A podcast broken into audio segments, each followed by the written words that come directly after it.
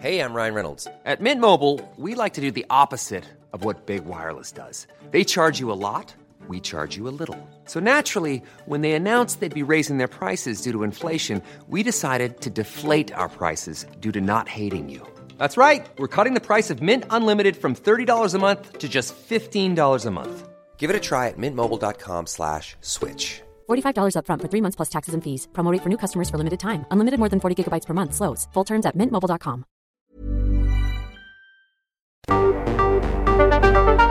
El Heraldo Radio presenta Cámara de Origen, un nuevo espacio para enterarnos del trabajo de las legisladoras y legisladores en los Congresos de México. En Cámara de Origen tiene la palabra Carlos Zúñiga Pérez.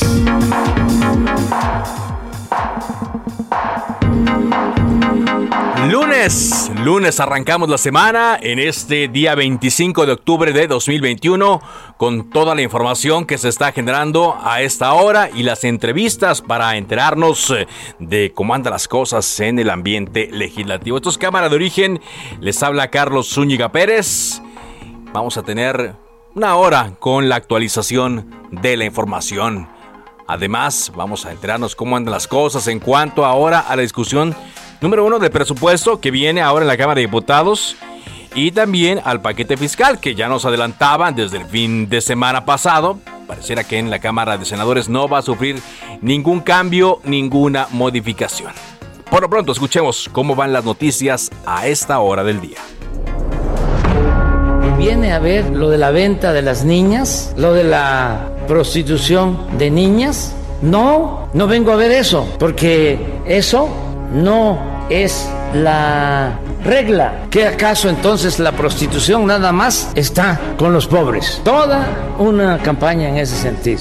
¿Aceptaría una negociación entre su partido y el PRI para aceptar algunas propuestas de modificación a esta propuesta de presupuesto de egresos a cambio de que el PRI no, eh, pueda votar es, a favor este, de la reforma eléctrica? No, eso es politiquería. Hice un pequeño cuestionamiento sobre la UNAM, se pusieron también enojadísimos. Apenas si los testeré que les dije que se había derechizado la UNAM, estoy absolutamente seguro que eso fue lo que sucedió en todo el periodo neoliberal. Se llenaron las facultades de ciencias sociales de conservadores. Incluido el periodo del ex rector Juan Ramón de la Fuente, presidente. En, desde entonces y desde antes. Ricardo Anaya. Y los videos de su hermano Pío López Obrador y los de su otro hermano Martín López Obrador recibiendo fajos de dinero en efectivo. Ay, también es corrupción. Proteger a los Oya y perseguir a los opositores. Increpan a Enrique Peña Nieto en Roma al salir de un restaurante. ¡Ratero! ¡El ratero ya se va! Para ser presidente, qué poco. Ajá, en un taxi, imagínate. Pero cada quien tiene lo que se merece y van a ir a la cárcel. Va a pagar todo. Y su comentario en relación a lo de Enrique Peña Nieto en Roma. No me meto en eso. No se mete en eso cuando normalmente hace declaraciones de muchas cosas, pero ahora dijo el presidente, no me meto en eso. En más información del día, 10 exfuncionarios del metro, 10 personas que están ya eh, vinculadas, bueno, no vinculadas a proceso, 10 personas que fueron citadas debido a las indagaciones de la Fiscalía General de la Ciudad de México, comparecen ante un juez por su presunta responsabilidad en los delitos de homicidio culposo, lesiones y daño a la propiedad derivados de el desplome de un tramo de la línea 12 del metro ahí en Tláhuac el día 3 de mayo de este año. Los abogados de Joaquín El Chapo Guzmán presentaron argumentos ante una corte de apelaciones para que se anule la sentencia de cadena perpetua que un juez le puso a El Chapo Guzmán en julio de 2019. Dos años después piden que se anule esta sentencia. Y la Fiscalía de Justicia de Quintana Roo detuvo a un hombre identificado como José Antonio L por el ataque ocurrido el día 20 de octubre en un bar de Tulum que dejó dos turistas extranjeras muertas, una alemana y una india, y a otros tres heridos. La Suprema Corte de Justicia de la Nación invalidó la prisión preventiva de oficio establecida para quienes cometen delitos fiscales como defraudación, contrabando y facturación también con facturación de operaciones simuladas o inexistentes para el asunto conocido como las factureras. Bueno, ya no habrá prisión preventiva oficiosa. El huracán Rick se degradó a tormenta tropical cuando su centro se localiza en tierra sobre el municipio de Peribán, Michoacán, afectado a Michoacán y Guerrero. Vamos a actualizar la información. Bueno, Hablábamos ya la semana pasada de la forma en la cual fue aprobada la ley de ingresos, la miscelánea fiscal, la ley de derechos para el próximo año, con el cual se estima un ingreso de más de 7 billones de pesos para el 2021. Y viene ya la discusión del presupuesto de ingresos de la Federación 2022. Y vamos a ir conociendo qué se puede esperar dentro de esta discusión. Agradezco mucho que esté la diputada Blanca Alcalá, que está en la línea telefónica de Cámara de Origen, la diputada Blanca Alcalá, diputada del PRI por Puebla, integrante de la Comisión de Presupuesto y Cuenta Pública. ¿Qué tal, diputada? ¿Cómo está? Hola, ¿qué tal? Encantada de saludarte. Muchas gracias por darme la oportunidad pues de compartir contigo algunas de las reflexiones de estos dos primeros días del Parlamento abierto que aquí en la Cámara estamos sosteniendo y que sin duda pues de ella hay muchas lecciones aprendidas. De entrada te contaría que ojalá que en esta segunda parte del paquete económico haya la apertura para que una vez que hemos escuchado a, expertos, pero también ejecutores del gasto, podamos identificar prioridades, podamos hacer reasignaciones de recursos. Sin duda, sin duda, la cobija es pequeña, pero necesitamos no equivocarnos y poner efectivamente las cosas que son estratégicas, que son fundamentales, pues para atender a las y los mexicanos. Y díganos, diputada, ¿qué es lo que ha salido en estos primeros dos días? ¿Qué ideas se surgen o qué necesidades se han detectado? Pues mira, eh, de entrada te diría que el viernes que estuvimos eh, atendiendo todo este primer eje de gobierno, eh, destaca mucho el tema del fortalecimiento a la seguridad de las policías estatales y municipales. Sabemos que el presidente López Obrador inició un nuevo modelo de la Guardia Nacional, sin embargo, esto no puede ir en detrimento de lo que también implica lo que sucede allá en los municipios, en lo que sucede en las entidades que necesitan amalgamarse para que efectivamente pues tengamos los mejores resultados. También se eh, señaló mucho todos los temas que están relacionados con los migrantes y la problemática que tienen nuestros connacionales, pero también los que hoy, derivado de las caravanas, pues forman parte de toda esta travesía y que se refleja pues en la ausencia en ocasiones de los albergues, en todos los apoyos y los programas que se han cancelado, en la atención que se da en los consulados, en fin. Y esta mañana, la verdad, en una larguísima jornada, pero muy productiva, pues hemos tocado, digamos que la columna vertebral de nuestro país, los temas de educación, los temas de salud, y ahí te diría que desde la primera infancia y la necesidad de ir resolviendo los derechos que la Constitución tiene que otorgarle a las y los mexicanos desde que son pequeños hasta, por supuesto, las preocupaciones y las problemáticas que hoy están también experimentando eh, pues las el resto de los niveles escolares, las primarias y las secundarias que estuvieron cerradas, las ausencias que tiene la educación superior, las universidades tecnológicas, de tal suerte que yo de verdad confío que en este tema de educación podamos realmente hacer un esfuerzo para jerarquizar y para reforzar, porque nos estamos jugando realmente no solamente el día a día, sino el futuro de esas generaciones y por supuesto el futuro del país. Y bueno, y en los temas de salud, eh, sin duda, hoy se nos ha señalado eh, del incremento que se está teniendo, pero nos quedan muchas dudas en la calidad y el destino del gasto. Y eso, después de escuchar estos cuatro días todavía a distintas eh, manifestaciones, como te decía, de expertos, de actores, creo que tendremos que meternos a una discusión seria, sí, una discusión muy propositiva, pero también muy responsable de hasta dónde realmente en este caso los diputados que tienen la mayoría quieren responderle pues al, al, pueblo de México. Bueno, porque ya vemos cómo se dio la discusión de la, ley de ingresos. Prácticamente no se le movió nada. Ahora, diputada, estoy platicando con la diputada Blanca Alcalá, diputada del PRI por Puebla, integrante de la Comisión de Presupuesto y Cuenta Pública. Eh, allá hemos platicado aquí con coordinadores parlamentarios acerca de su eh, propuesta de presupuesto alterno. Y por ejemplo, eh, decía el eh, coordinador de los eh, legisladores del el PRD, Luis Espinosa Cházaro, que había la posibilidad de incluso conseguir más recursos si se modifica la estimación del precio del petróleo. eh, y, que este dinero daría oportunidad de gastar en, esto que usted nos ha estado mencionando. ¿Sí realmente ven esa posibilidad?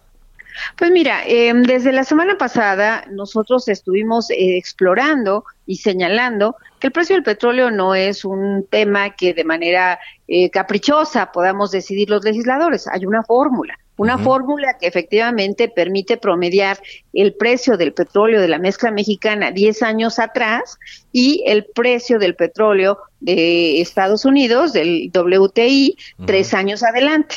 Y de ese promedio de promedios debe de salir el precio del petróleo para el ejercicio que nos corresponde. Algunos analistas ya han venido señalando que la estimación que trae la carátula del, de la ley de ingresos está muy por debajo de lo que en realidad hoy está ocurriendo. Por eso hablamos de promedio de los promedios. Entonces nosotros pensamos que los 55 dólares que ahí se aprobaron, sin duda están por debajo de lo que podría ser pues una cantidad muy conservadora, pero una cantidad quizá que ronde alrededor de los 60 dólares. Porque tan solo la semana pasada, el día que aprobamos el presupuesto, era de casi más de 70 dólares. Creo que esa es una fuente de financiamiento que hay que explorar que necesitamos efectivamente y, además, insisto, no es un capricho, eh, tendrán que darnos efectivamente, yo, yo personalmente he pedido la nota metodológica que nos puedan señalar eh, lo que implica este cálculo, que lo refiere la ley en la ley de, eh, la ley de responsabilidad eh, hacendaria y presupuesto público y a partir de ahí podríamos de ahí este obtener algunos ingresos adicionales. Y como eso hay eh, otras fuentes de financiamiento que en la alianza hemos analizado que estaremos presentando y discutiendo en unos días y también identificando estas prioridades de gasto en donde sí pensamos que fortalecer eh, el federalismo, en este caso a las entidades eh, federativas y a los municipios, en atender todo lo que está relacionado con la reactivación económica. Si queremos realmente recaudar más impuestos, necesitamos que la economía fluya. Y necesitamos entonces también dar apoyos para que el gasto público sea motor precisamente del crecimiento. temas relacionados con la política social, como los que hoy te he contado, y por supuesto también eh, poder tener acciones afirmativas para todo lo que implica la igualdad entre mujeres y hombres en el famoso anexo 13, que en muchas de las ocasiones en el análisis de bote pronto te vas a encontrar incrementos, pero cuando ya haces un análisis más a detalle, más cualitativo, pues no es tanto o no en los cajones en donde se hace necesario. Ahora, esa era lo que iba, porque póngale usted, ¿no? Que se eh, puede ah, eh, llegar a hacer esta, este cambio de 55.50, corrijo, 55.1 dólares eh, por barril de petróleo a 58.5 y dice, se podrían obtener 40 mil millones de pesos, más o menos, y con otros ahorros y quitándole quizá dinero a, otras obras, se habla de que podrían em, obtener 148 mil millones de pesos, pero yo no sé si realmente se pueda utilizar en cosas como... Eh, las estancias infantiles y el seguro popular, porque eh, una cosa sí, claro, es el dinero, pero otra cosa es también que eh, este gobierno no quiere esos programas, diputada. Pues mira, lo importante es que efectivamente podamos canalizar el destino del gasto a donde se necesita. Nosotros ni siquiera vamos a pelear por el programa. O sea, el seguro popular es lo que en el imaginario la gente identifica. Pero en el fondo, lo que necesitamos es que la cobertura que daba el Seguro Popular sea la que está cubierta. Hoy por hoy, en la mañana que hemos estado acá, nos han explicado pues la grave problemática que presentan los los, las personas que tienen enfermedades crónico-degenerativas, los cánceres, por ejemplo. Hoy por hoy no está resuelto. No es suficiente que nos digan que va a aumentar el costo o los presupuestos en materia de salud y solamente se van a atender el tema de eh, las vacunas del COVID, por ejemplo, y el resto de las enfermedades estén descubiertos o inclusive peor aún, el resto del cuadro médico de vacunación para los niños. Nos daban cifras realmente aterradoras de enorme, enorme preocupación cuando 8 de cada 10 niños mexicanos no ha cubierto su, su cuadro completo de vacunación. Ahí es donde tenemos que hacer el énfasis y tendremos pues eh, la oposición en su conjunto. Venimos trabajando desde hace varios meses en analizar qué programas, qué acciones tendrían entonces que identificarse para que efectivamente podamos eh, ponerlas a consideración de la mayoría que tendrán la decisión de votar, pero sobre todo la responsabilidad de qué hacer o qué dejar de hacer de qué hacer o qué dejar que hacer. Bueno, entonces para el próximo miércoles eh, podría darse a conocer este plan. Aún así ustedes siguen sacando ideas de este parlamento abierto. Yo me quiero ir a un escenario eh, a un escenario, no, no, sé si catastrófico no, a un escenario pesimista, diputada, a un escenario pesimista, vamos a decirle. ¿Qué pasaría si, al igual que ocurrió durante la discusión del paquete fiscal 2022, no se quiere mover nada de lo que se puso en el presupuesto? Primero, me parecería muy lamentable, inclusive eh, diría que se, no se está tomando en serio a la gente que hoy desde muy diversas partes del país han venido a explicarnos, a contarnos, a compartirnos, y entonces esto sería una simulación, sería muy grave, sería muy, muy grave.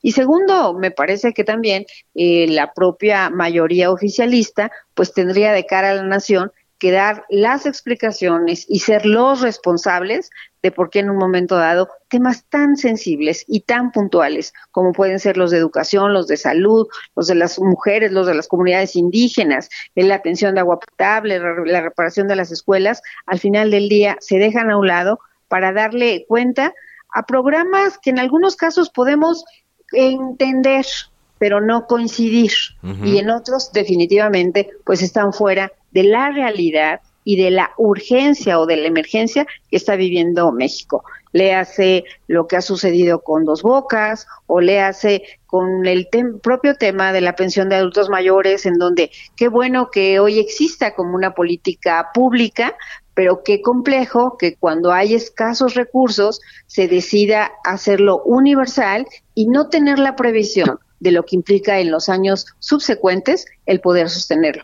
Creo que se le está engañando a México y eso, te confieso, es muy, muy preocupante. Se está engañando a México y eso es preocupante lo que nos dice.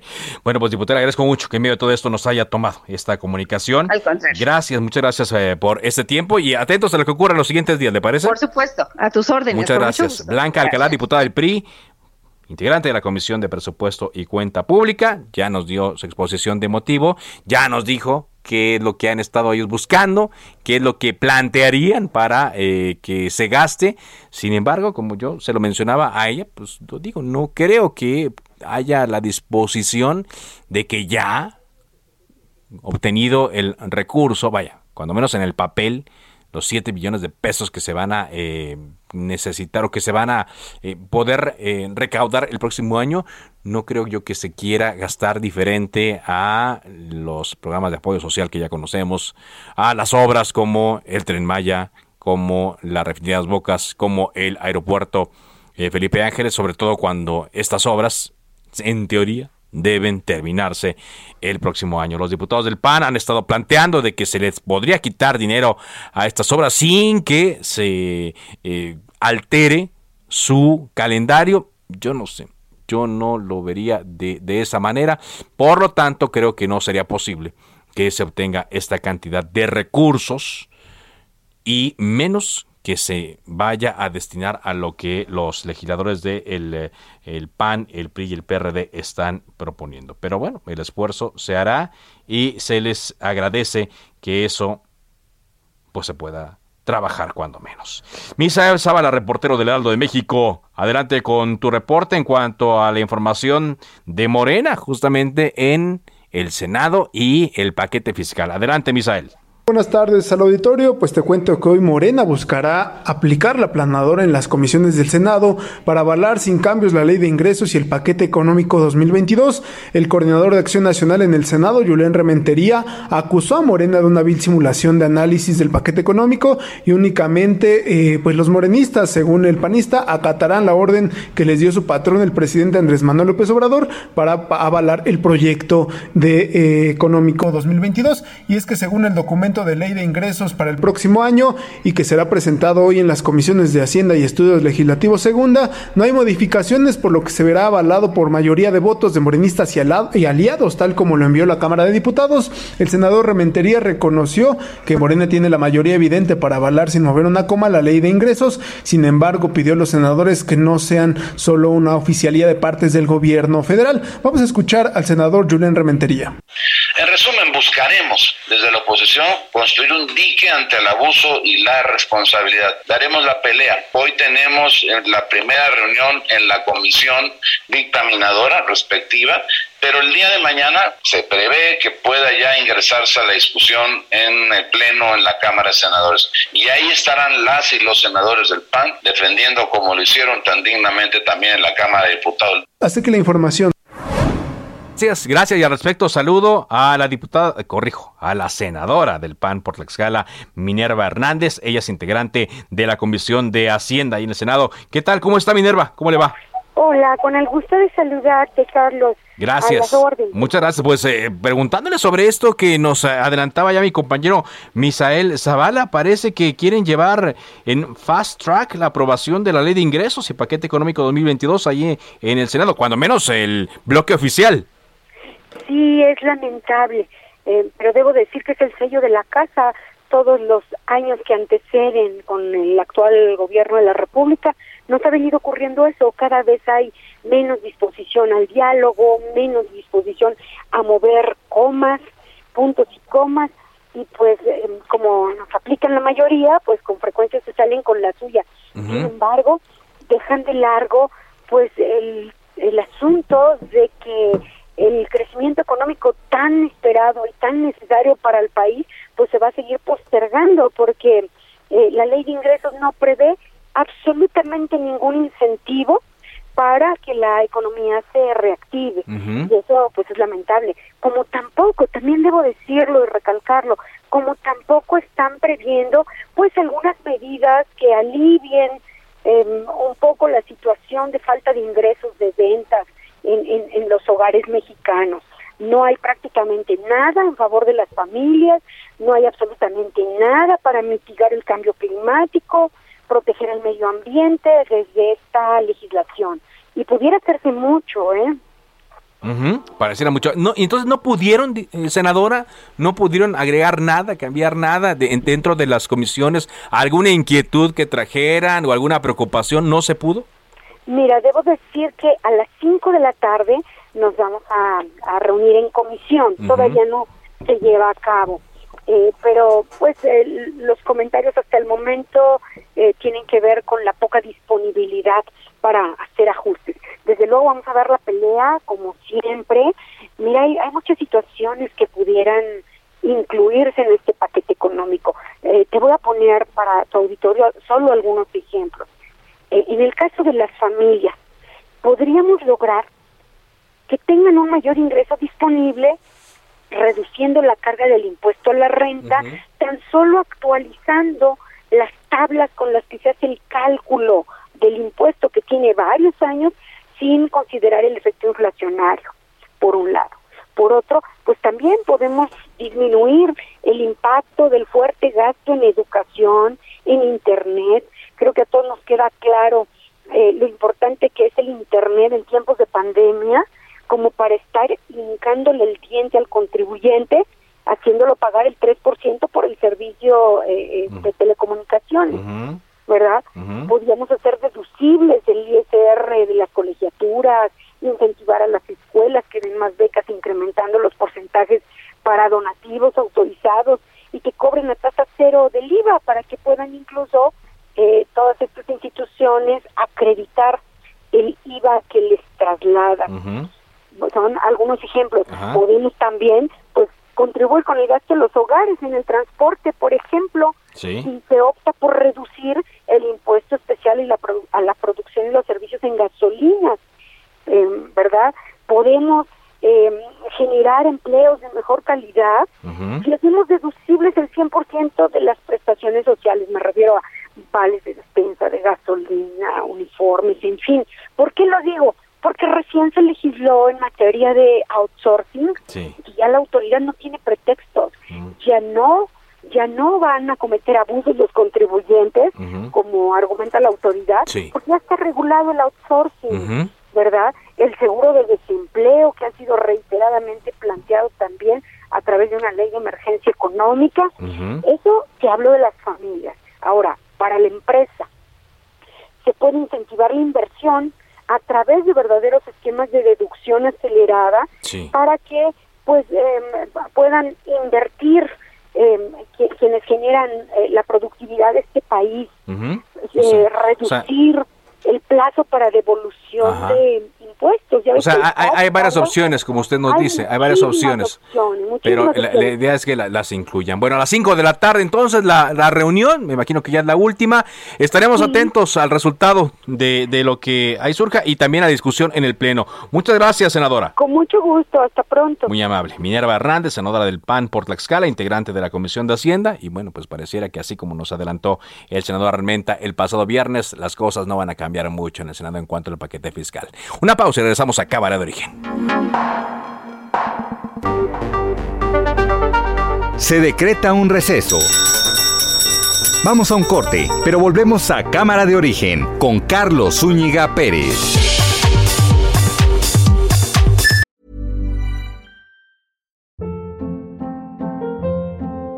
Hold up. What was that? Boring. No flavor. That was as bad as those leftovers you ate all week. Kiki Palmer here, and it's time to say hello to something fresh and guilt-free. Hello Fresh. Jazz up dinner with pecan-crusted chicken or garlic butter shrimp scampi. Now that's music to my mouth. Hello Fresh. Let's get this dinner party started. Discover all the delicious possibilities at hellofresh.com.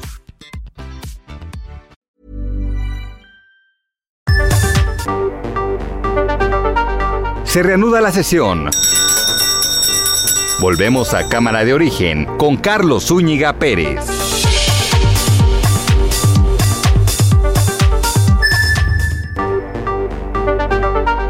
Contacte a Carlos Zúñiga Pérez en Twitter, Facebook e Instagram como arroba carloszup.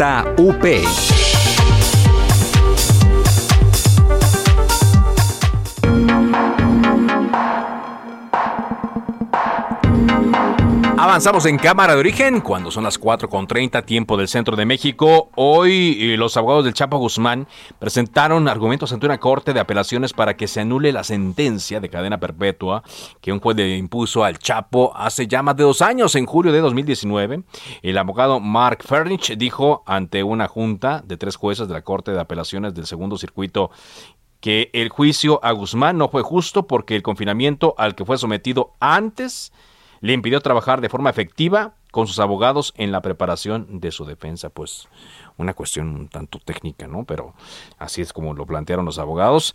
Fernich también dijo que se deberá investigar una supuesta conducta inapropiada por parte de los miembros del jurado, porque uno de ellos le dijo a un periodista de forma anónima que los miembros del jurado leyeron reportes en los medios de comunicación sobre el caso mientras el juicio ocurría, algo que pues no debe ocurrir, así no funcionan en teoría las cosas en Estados Unidos. Esto para no mal influenciar a los integrantes del jurado.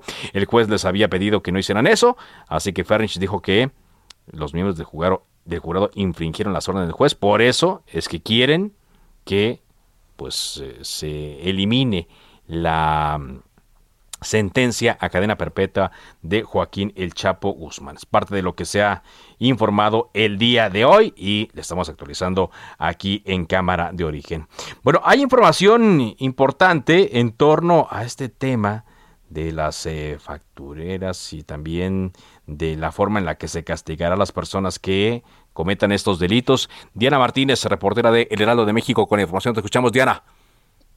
Así es, Carlos, buenas tardes. Pues la Suprema Corte de Justicia de la Nación determinó que es inconstitucional la prisión preventiva oficiosa para delitos fiscales como el contrabando, la defraudación fiscal y esto que mencionas, la facturación de operaciones simuladas, conocidas como, como factureras. El Pleno de la Suprema Corte analizó dos acciones de inconstitucionalidad, una que presentó la Comisión Nacional de los Derechos Humanos y otra que presentaron senadores de oposición en contra de diversas disposiciones de la Ley de Seguridad Nacional, de los códigos eh, nacional de, nacional de procedimientos penales y fiscal de la Federación, así como de la Ley Federal contra la Delincuencia Organizada. Te comento que por lo menos la CNDH señaló que estos delitos fiscales no afectan eh, ni posibilitan la alteración de la seguridad nacional, por lo que el legislador, pues artificiosamente los calificó como tales para que fuera procedente la prisión preventiva oficiosa en esos supuestos. El proyecto lo elaboró el ministro José Fernando Franco González Salas, quien planteó validar estas normas. Sin embargo, eh, pues varios ministros no estuvieron de acuerdo. En el caso del ministro Jorge Mario Pardo Rebolledo, señaló que los delitos fiscales previstos en estas normas no en todos los casos ponen en riesgo a la hacienda pública ni la estabilidad o la existencia del Estado mexicano. El ministro Arturo Saldívar destacó que la prisión preventiva oficiosa es una sentencia adelantada y bueno, que en este caso pues se tiene la prisión preventiva oficiosa y desvanece por completo el principio de presunción de inocencia. Carlos, fue una discusión muy interesante. Ahora vemos que finalmente se declaró inconstitucional esta prisión preventiva en estos casos. Inconstitucional, bueno, habrá que ver cómo es utilizado después este recurso. Muchas gracias, Diana, por este reporte. Buena tarde. Son las 4.34, tiempo del centro de México. Saludamos al diputado Jorge Gaviño. ¿Qué tal, diputado? ¿Cómo está? Buenas tardes. Qué gusto saludarlo, que un abrazo al auditorio. Igualmente, hay una propuesta que se presenta, una iniciativa para castigar con mayor severidad a quienes ataquen a mujeres con ácido, algo que se ha vuelto más común lamentablemente y que pareciera que en algunos casos queda impune. ¿De qué se trata esta propuesta, diputado? Sí, efectivamente, el artículo 131 del Código Penal actualmente está previendo eh, pues eh, que cuando se empleen ácidos, sustancias corrosivas e inflamables en digamos en lesiones tienen pues digamos alguna penalidad adicional a todos los demás delitos referentes a las lesiones. Estamos proponiendo nosotros un artículo 131 bis que implicaría lo siguiente, al que de manera dolosa cause lesiones a otra persona empleando ácidos, sustancias corrosivas o inflamables, químicos o cualquier otro similar, causando lesiones o marcas permanentes en cualquier parte del cuerpo, se considerará como un delito en contra de género, por lo que la pena será de 20 a 35 años de prisión. Además, las penas previstas en el párrafo anterior se incrementarán en una mitad cuando confluyan los supuestos previstos en otras fracciones. Es decir, estamos nosotros aumentando la penalidad cuando se trate de que de una manera dolosa se esté causando una lesión a otra persona. A propósito, esto, porque además es terrible, estamos hablando de que se pretende desfigurar la cara o el cuerpo, eh, precisamente eh, para, para, para hacer un daño. Eh, cuando se ataca, ¿no? Cuando se ataca con ácidos porque se sabe que habrá un daño de cualquier tipo, permanente, básicamente, ¿no? Incluso ha habido mujeres que han perdido la vista porque le da directamente los ojos este líquido. Así es, Carlos. E, este, lo que nosotros estamos buscando es aumentar la, la penalidad que sea un delito en lo específico y de esa manera pues este tratar lo más importante de todo es disuadir eh, y prever, eh, proteger a la sociedad de este tipo de actividades. Ahora, eh, me llama la atención que en la exposición señalan que solamente tres estados consideran estos ataques como un intento de feminicidio. Sí, efectivamente, no hay más que tres eh, entidades federativas las que están eh, considerando esto como un ataque a las mujeres o incluso a la pareja, porque finalmente no es solamente ahora a las mujeres las que se le está atacando de esa manera, eh, son delitos de género que nosotros tenemos que prever. Claro, ¿no? Y sobre todo ante el incremento que han presentado este tipo de delitos, sobre todo durante la pandemia. Esta, esta agravante que me decía, cuando se van a incrementar, es cuando hay una relación muy cercana ¿no? entre la persona que ataca a la mujer. Sí, estamos hablando de que cuando eh, de una manera dolosa, es decir, una persona que ya quiere, eh, primero que va y compra un ácido, que consigue un ácido, que consigue una sustancia eh, corrosiva o inflamable, y que está esperando a la persona para aventarlo en la cara y, provocar una lesión, entonces lo estamos eh, agravando y la pena será de 20 a 35 años porque está dejando pues desde luego marcas permanentes en la cara o en cualquier parte del cuerpo. Básicamente eh, la mayoría de estas lesiones se da precisamente para evitar que la pareja o expareja eh, vuelva a salir con alguna otra persona.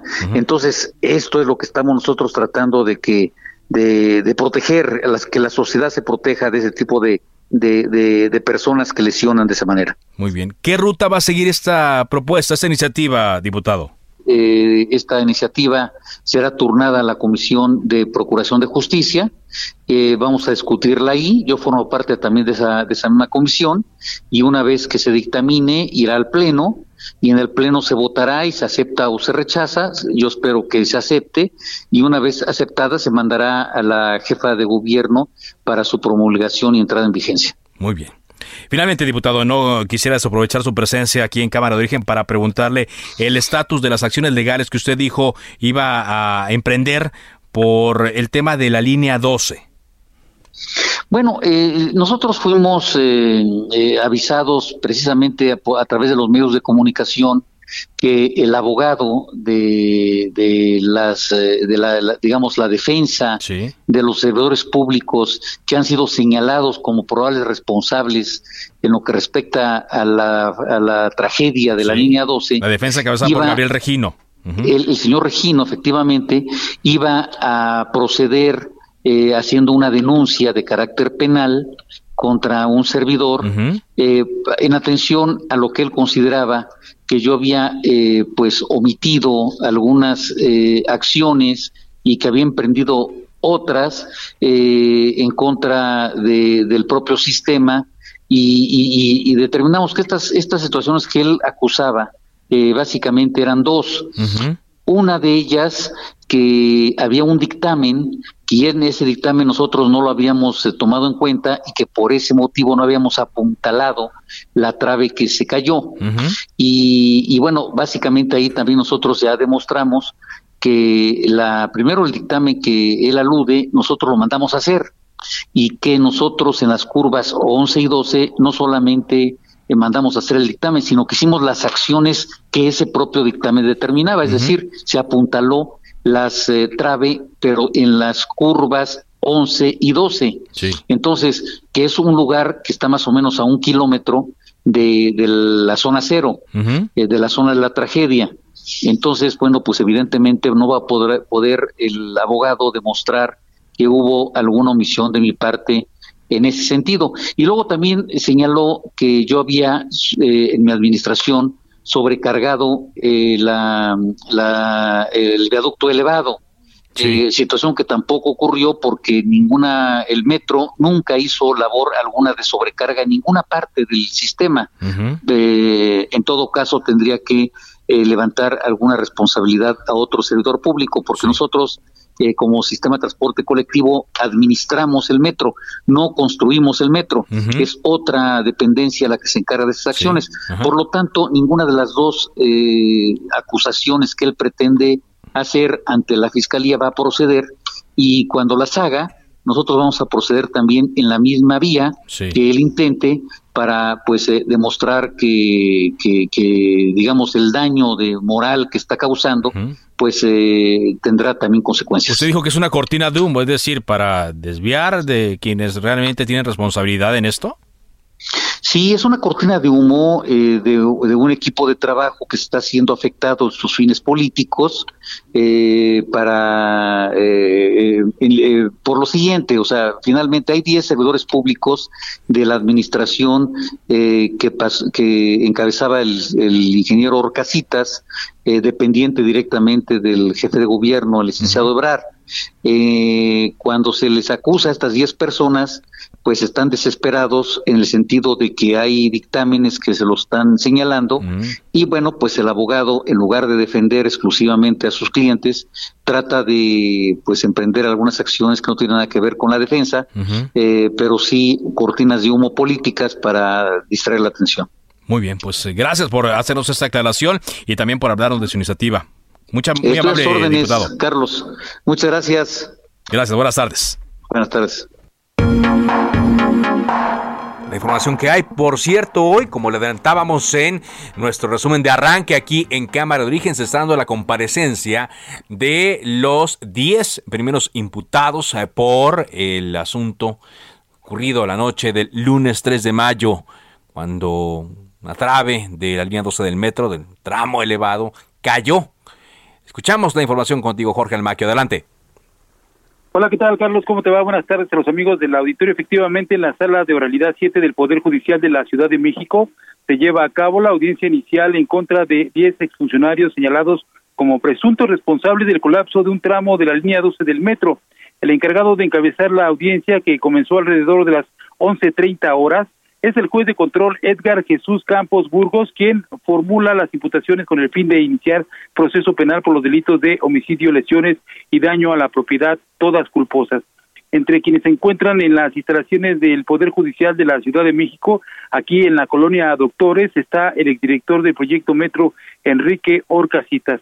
Se ha tardado un poco, Carlos, esta audiencia porque, bueno, pues iniciaron en punto de las once y media con la, eh, eh, pues, designación de los asesores jurídicos, la determinación de los de la defensa legal que eh, provocó algunas eh, molestias al interior porque manifestó el abogado Christopher Estupiñán, abogado de un grupo de 22 personas que bueno, pues ya la gente de la Comisión de Atención a Víctimas les había quitado dos dos familias porque les dijo que no les iban a cobrar y los iban a apoyar eh, con asesoría jurídica, por supuesto, y que les iban a otorgar todo el apoyo necesario por parte del gobierno de la Ciudad de México, por lo que eh, pues decidieron irse precisamente con la CEAVI, con los integrantes de la CEAVI para continuar con este proceso. Pero en estos momentos ya se, se encuentran reunidos nuevamente en esta sala de oralidad número 7 del Poder Judicial Capitalino y bueno, se espera que eh, eh, después de que se haga la imputación de los delitos para iniciar proceso penal,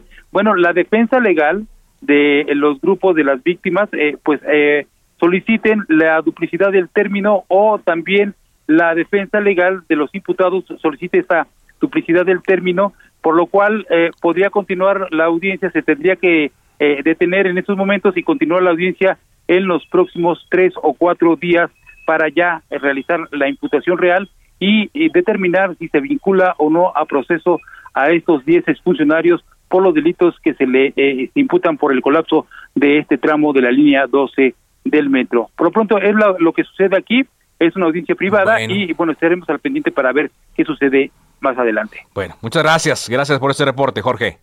Buenas tardes, hasta luego. Van para largo y bueno, eh, ante el nuevo sistema en el que nos encontramos, el nuevo sistema de justicia penal, eh, vamos a ir conociendo la información conforme los abogados nos la den a conocer. Antes de avanzar la siguiente nota, hoy en uno de estos foros eh, que se están llevando a cabo de Parlamento Abierto, la Comisión de Presupuesto de la Cámara de Diputados dijo que se invitó a gobernadores y alcaldes de eh, el país para una reunión en donde se va a analizar el gasto federalizado de 2022. El presidente de esta comisión, Erasmo González, con quien ya hemos platicado aquí en Cámara de Origen, negó cualquier resistencia de los legisladores a recibir a los gobernadores, como antes ocurría, y dijo que el grupo de trabajo a su cargo tiene las puertas abiertas para ellos. Los gobernadores y presidentes municipales, los funcionarios de cualquier nivel y de cualquier poder del Estado mexicano, tienen la puerta abierta en la Comisión de Presupuesto, menciona.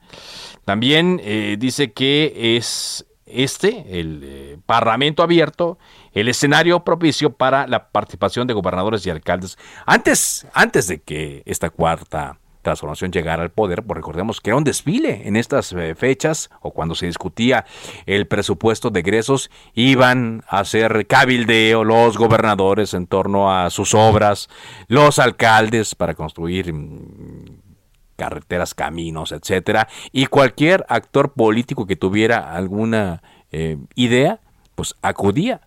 Dicen que ahora se va a hacer, pero a través de este parlamento abierto. Estaremos atentos.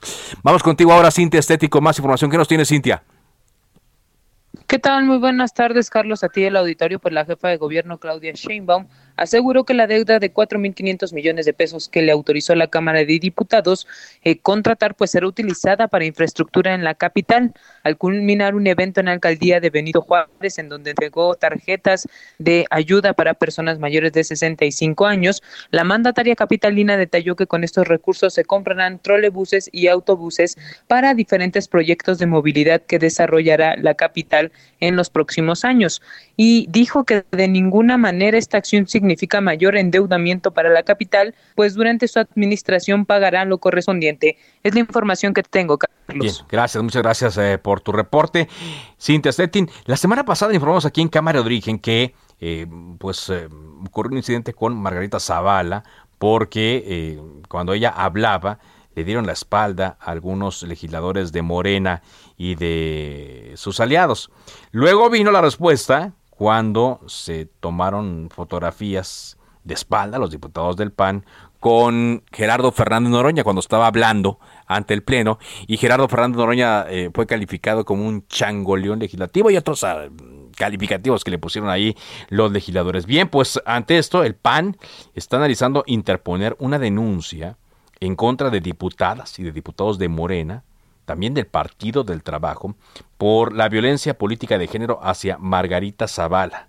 La secretaria del PAN, Cecilia Patrón, dijo que la actitud que han tomado tanto Morena como el PT, principalmente Gerardo Fernández Noroña, es lamentable, pues buscan atacarla una y otra vez por acciones que destacó no son de ella. Dice que pues son acciones de su esposo Felipe Calderón Hinojosa.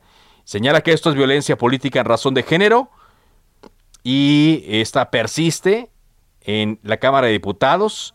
El propio Noroña reconoce que no es ella la responsable, sin embargo persiste un ataque en contra de Margarita Zavala. Además hay un gran cinismo cuando gritan ABC, dice la secretaria del PAN, eh, porque dice que hace cinco meses ocurrió lo de la línea 12, además de lo del colegio Repsamen, y por eso no gritan, es lo que señalan en el PAN, pero por lo pronto están preparando una denuncia por violencia política de género que se ejerce en contra de Margarita Zavala. Vámonos ahora contigo, Gerardo García, al Estado de México. Novedades en torno a la COVID-19. Te escuchamos. Hola, ¿qué tal? Muy buenas tardes. Los saludo, te saludo a ti y al auditorio. Al haber cumplido la primera semana en semáforo verde de COVID-19, el Estado de México ya se lista para la desconversión hospitalaria, pero se mantiene alerta a una nueva ola y avanzará en el esquema de vacunación por este virus y la de la influenza. El secretario de Salud, Francisco Javier Fernández Clamón, afirmó que esperan los lineamientos del gobierno federal, que más, a más tardar podría ser en noviembre, pero ya han iniciado a dar atención a padecimientos no COVID desde procedimientos quirúrgicos y consultas externas. Resaltó que la entidad hasta este inicio de semana tiene apenas un 18% en ocupación hospitalaria, tanto en camas generales e igual porcentaje en camas con ventilador. Es de recordar que la entidad mexiquense cuenta con una red de 58 hospitales COVID-19 para hacer frente a este virus. El reporte que te tengo. Gracias, muchas gracias eh, por tu reporte. Y sí, también está ocurriendo lo mismo en la capital de la República Mexicana, toda vez que no es necesario por ahora, y esperamos que así continúe todavía si no es necesario que se esté dando atención a enfermos de COVID-19. Vamos contigo ahora, Mayeli Mariscal desde Jalisco. ¿Qué nos tienes? Hola, ¿qué tal? Muy buenas tardes. Pues el día de hoy el gobernador Enrique Alfaro Ramírez rindió su tercer informe en materia de seguridad. En general destacó que se han reducido los índices de delitos, sobre todo que la entidad se encuentra por debajo de la media nacional en distintos eh, rubros. Por ejemplo, pues destacó datos del Sistema Nacional de Seguridad Pública que bajaron los robos con seguimiento especial casi al 50%, también se redujeron las desapariciones en el estado respecto al año 2020 y aumentaron las localizaciones de personas desaparecidas. Además, se han judicializado a 217 personas por este delito en los primeros nueve meses de este 2021 y en estos tres años han mejorado la certificación de policías al pasar de 11 al 78%, aumentaron los salarios y el estado de fuerzas se incrementó en 7%. Además, eh, destacó que en estos momentos no se encuentra en una crisis forense, sino que se trabaja en un 97% en el Instituto Jalisciense de Ciencias Forenses y para el 2022 se espera incrementar el presupuesto en 9.1% en relación con lo que se destinó en materia de seguridad en este 2021. Bien, Mayeli, gracias, gracias Mayeli por, por tu información desde el estado de Jalisco. Hay una eh, pues eh, situación llamativa eh, en torno a eh, los dichos de los actores políticos, ¿no? Porque recordemos que el presidente Andrés Manuel López Obrador anunció que acudirá a la Organización de las Naciones Unidas a hablar sobre el tema de la corrupción. Hoy Ricardo Anaya, como escuchamos también al arranque de Cámara de Origen, negó que en México se haya acabado la corrupción, como sostiene el presidente Andrés Manuel López Obrador. El candidato presidencial, Tibalde López Obrador, puso en tela de juicio lo que dijo la fórmula mágica del presidente de barrer las escaleras de arriba para abajo para acabar con la corrupción. Al contrario, dijo, los hechos demuestran que la corrupción sigue enquistada en las más altas esferas del gobierno. Ricardo Anaya mencionó por ejemplo, las llamadas casas de Bartlett y de Maréndira, los contratos de su prima Felipa y los videos de su hermano Pío López Obrador y los de su otro hermano Martín López Obrador recibiendo fajos de dinero en efectivo. También es eh, corrupción proteger a los Soya y perseguir a los opositores, dijo Ricardo Anaya en uno de esos mensajes que ya es costumbre, lo vaya haciendo mm, dos días lunes. Por cierto, ya no hemos conocido mucho en torno al eh, caso de Ricardo Anaya, es decir, ya no ha dado él más eh, revelaciones en torno al proceso en su contra. Vamos a ver qué ocurrirá en las siguientes semanas. Y ya antes de irnos, eh, le comentamos que la Secretaría de la Función Pública está eh, informando que la presente administración ha presentado 757 denuncias penales ante diversas fiscalías y actualmente, por conducto de la Unidad de Asuntos Jurídicos, da seguimiento y coadyuva con el Ministerio Público en 315 carpetas de investigación, incluidas las pendientes de sexenios anteriores. Pues eh, aquí lo importante es que sí, más que de que se hable de corrupción, esta tenga un castigo tal cual se debe. Así despedimos Cámara de Origen. Gracias por habernos acompañado. Se queda en Heraldo Radio. Enseguida viene Javier Solórzano con referente informativo. Mi nombre es Carlos Zúñiga Pérez. Le esperamos mañana a la misma hora en esta misma frecuencia. Por ahora es todo. ¿Es cuanto? Buenas tardes.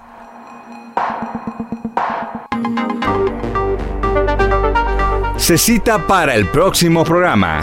Cámara de origen, a la misma hora, por las frecuencias de El Heraldo Radio. Se levanta la sesión.